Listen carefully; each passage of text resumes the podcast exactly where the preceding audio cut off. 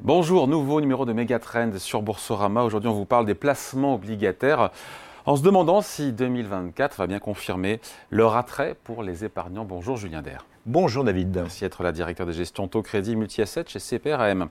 2023, euh, on l'a largement commenté ici sur Boursorama, c'était le retour sur le devant de la scène justement des placements, euh, comme on dit, à taux fixe, et placements obligataires. Sauf que l'environnement monétaire, Julien, est en train de changer, on s'en aperçoit, en tout cas il va changer cette année. Après, il y a la question du calendrier, de, l'ampleur des baisses de taux d'intérêt de la part des banques centrales, mais quand même. Et on se dit que, voilà, avec ces baisses de taux qui sont au programme, est-ce que l'obligataire vaudra toujours le coup? Autant qu'il l'était en 2023 bah, on pense que oui, on pense que le contexte est toujours favorable à, l'obligataire euh, cette année, pour trois raisons essentielles. La première, bah, c'est que, comme vous l'avez mentionné, euh, le pic de taux est derrière nous, hein, et on attend cette année euh, des baisses de taux de la part des banques centrales. Pourquoi? Parce qu'on a une baisse de l'inflation tendancielle qui va permettre aux banques centrales hein, de desserrer leur politique monétaire. Alors, comme vous l'avez dit, pour l'instant, on n'est pas sûr du rythme, mais en tout cas, ce qui nous, ce qui nous attend, c'est des baisses des taux plus bas cette année. La deuxième raison, évidemment, c'est le fait qu'on est toujours sur des niveaux de taux qui sont historiquement élevés, hein, euh, et on est sur des niveaux de taux qui sont au plus haut des 15 dernières années. Et puis surtout, on est très loin hein, des niveaux de taux zéro, voire négatifs qu'on y avait encore il y a trois ans. Et puis la troisième raison, c'est que, euh, bah, en fait, les taux pourraient être protecteurs en cas de scénario euh, de récession. Alors, je sais que ce n'est pas le scénario dominant du marché aujourd'hui, puisque le marché anticipe plutôt un atterrissage en douceur de l'économie, mais c'est une classe active qui pourrait bénéficier finalement euh, euh, d'une baisse de taux plus marquée que celle qui est attendue par le marché. Parce que voilà, c'est intéressant parce que il y a toujours le timing, on veut tous acheter du CAC 40 au plus bas, placer en taux d'intérêt euh, un niveau plus élevé. Mais si on se projette à un an, deux ans, trois ans, on n'est pas sûr, mais quasiment sûr que euh, on sera plus bas en termes de taux d'intérêt dans deux ans, trois ans. Et donc l'idée de se dire aujourd'hui, je ne capte pas les meilleurs rendements possibles, c'est les meilleurs, c'est effectivement encore il y a quelques mois. Exactement. Mais euh, ça reste encore une fois intéressant de cristalliser, de capter cette performance pour l'avoir euh, loqué entre guillemets sur plusieurs années. Tout à fait, bah, c'est tout à fait ça. C'est qu'en fait, euh, si on se projette à trois mois, bah, on n'est pas sûr tout à fait de la direction, hein, puisqu'il y a encore une incertitude sur le rythme et surtout euh, le moment où les banques centrales vont baisser leurs taux. Mais si on se projette à plus long terme, à un ou deux ans, bah, on imagine que les taux seront plus bas. Et donc, c'est intéressant aujourd'hui de sécuriser les rendements offerts par le marché aujourd'hui. Alors, en termes de segments, je pense que tous les segments du marché peuvent être regardés. Euh, pour les investisseurs. Juste une chose, avant de parler des segments, c'est intéressant, on va, on va, décortiquer tous les segments, il y en a beaucoup, mais juste, je pense à ceux, ceux qui nous regardent, qui disent, OK, de, euh, de l'obligataire sécurisé, on va voir, c'est 4%, 5%, etc. Plutôt autour de 4 pour vraiment l'obligataire très, très bien noté, très sécurisé, de rendement par an. Le cash aujourd'hui, Julien, ça rapporte quasiment autant. La tentation, évidemment, elle est logique, elle est forte de se dire, bah, je reste en cash. Tout à fait. Alors, c'est un calcul de courte vue, ça? Exactement. Alors, c'est de notre part une fausse bonne idée. C'est-à-dire que c'est une bonne idée de rester en fonds monétaires ou en compte à terme pour les investisseurs qui ont besoin de liquidités rapidement. Mais pour ceux qui ont un horizon de placement un peu plus long, bah, ça fait sens en fait de rallonger les maturités d'investissement. Pourquoi? Parce que historiquement, euh, euh, trois ans après un pic de taux, en fait, la classe obligataire est toujours surperforme en fait le monétaire.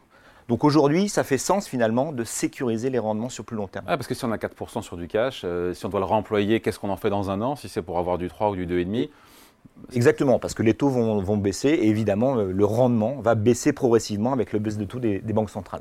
Alors que l'obligataire sécurise sur, euh, ça dépend de la maturité encore une fois des placements obligataires, mais sur 5 ans, 7 ans, 8 ans, sécurise et donne de la visibilité sur les rendements. Après, voilà, il y a les segments. Il y a beaucoup de choses sur l'obligataire. il y a le souverain, il y a les entreprises, plus ou moins bien notées. Il y a les fonds climat, euh, sachant que ça n'est pas antinomique. Euh, il y a les fonds datés où on a une échéance, le produit. Comment on s'y retrouve quand on a un particulier? Une palette de produits qui existe Comment est-ce qu'on fait son choix euh, l'un ou l'autre? Alors déjà, ça va dépendre évidemment de son aversion pour le risque.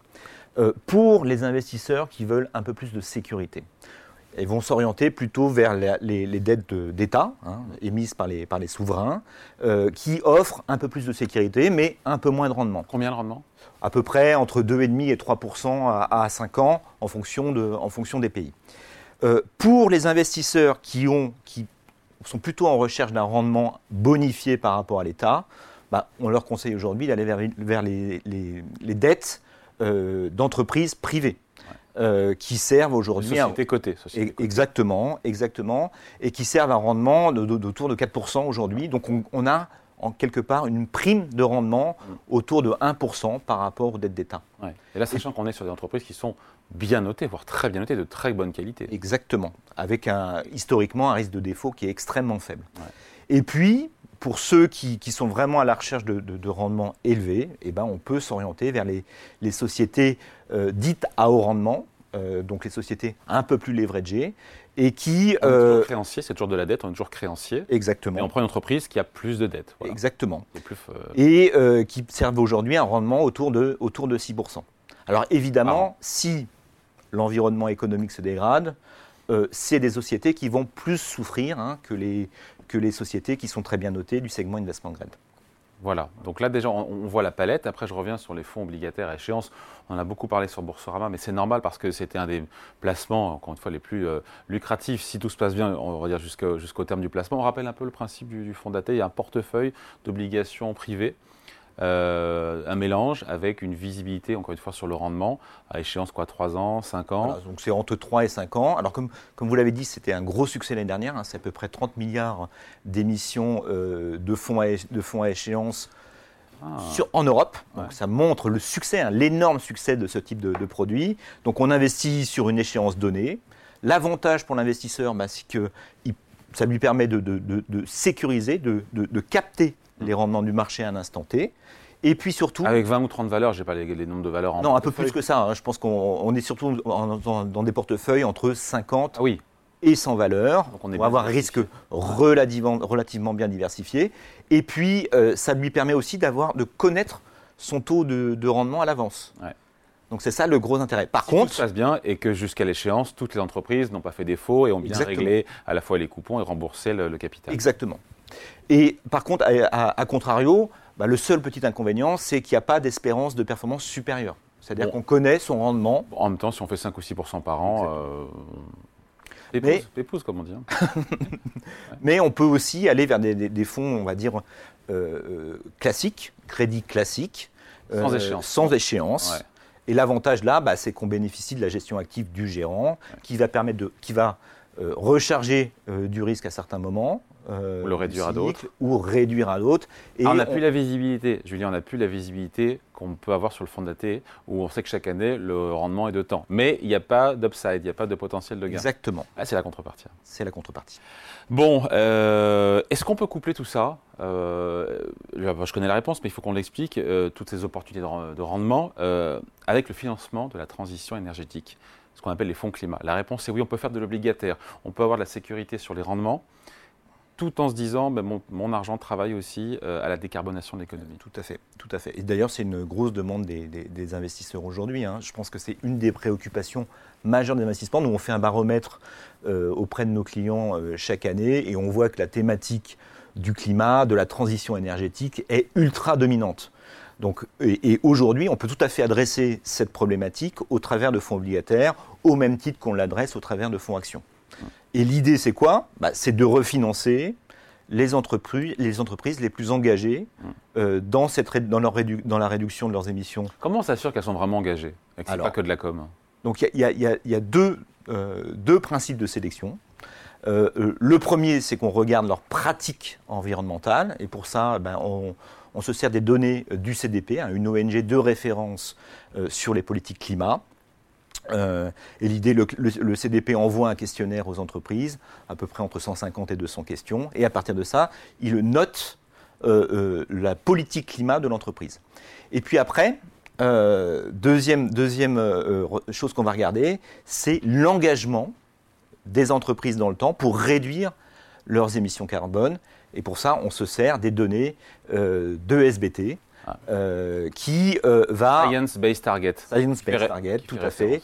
Et qui va en fait donner un cadre et surtout valider euh, la trajectoire de décarbonation de l'entreprise. C'est-à-dire que dans le portefeuille, on peut avoir des entreprises qui sont polluantes, mais qui, sont, qui se sont engagées, qui le font, à réduire leurs émissions de CO2. Tout à fait.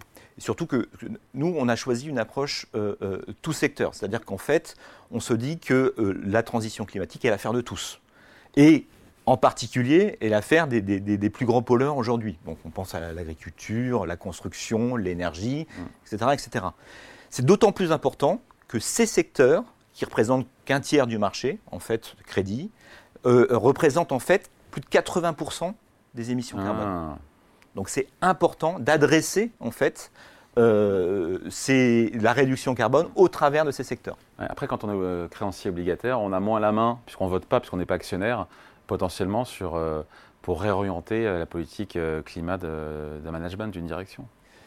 Eh bien, c'est pas ce qu'on pense, parce qu'en fait, on, pense qu'en tant que prêteur, en fait, on a un moyen de pression, un levier d'action assez important, en, ayant la capacité de couper les refinancements d'une entreprise si on considère que les efforts en termes d'efficience énergétique ne sont pas suffisants. Et donc on sait très bien qu'une entreprise qui est privée de ces refinancements, ben, c'est une entreprise qui ne pourra pas se développer. Et puis même euh, si, on, pousse à l'extrême, c'est une entreprise qui est vouée à disparaître dans le temps. Hum. Donc si on se pose la, question aujourd'hui, 2024, année faste ou pas pour l'obligataire, a priori oui au moment où on se parle. Mais c'est vrai que si on fait cette émission dans un an, on ne sait pas si on pourra le dire encore. Ça, tout dépendra d'où se trouveront les taux d'intérêt de ce qu'auront fait les banques centrales d'ici un an. C'est pour ça qu'il y, a une fenêtre de tir, une opportunité qui est encore meilleure il y a quelques mois, mais qui l'est encore aujourd'hui. C'est ça un peu le sens de cette vidéo. Quoi. Exactement, exactement. L'idée c'est ça, c'est de se projeter à un an et de se dire que bon, les taux seront plus bas dans un an et qu'il faut saisir aujourd'hui euh, les, opportunités. du marché. Quand il y en a. Merci beaucoup Julien Der, merci à vous. Merci David. Megatrend revient dans deux semaines ici sur Boursorama.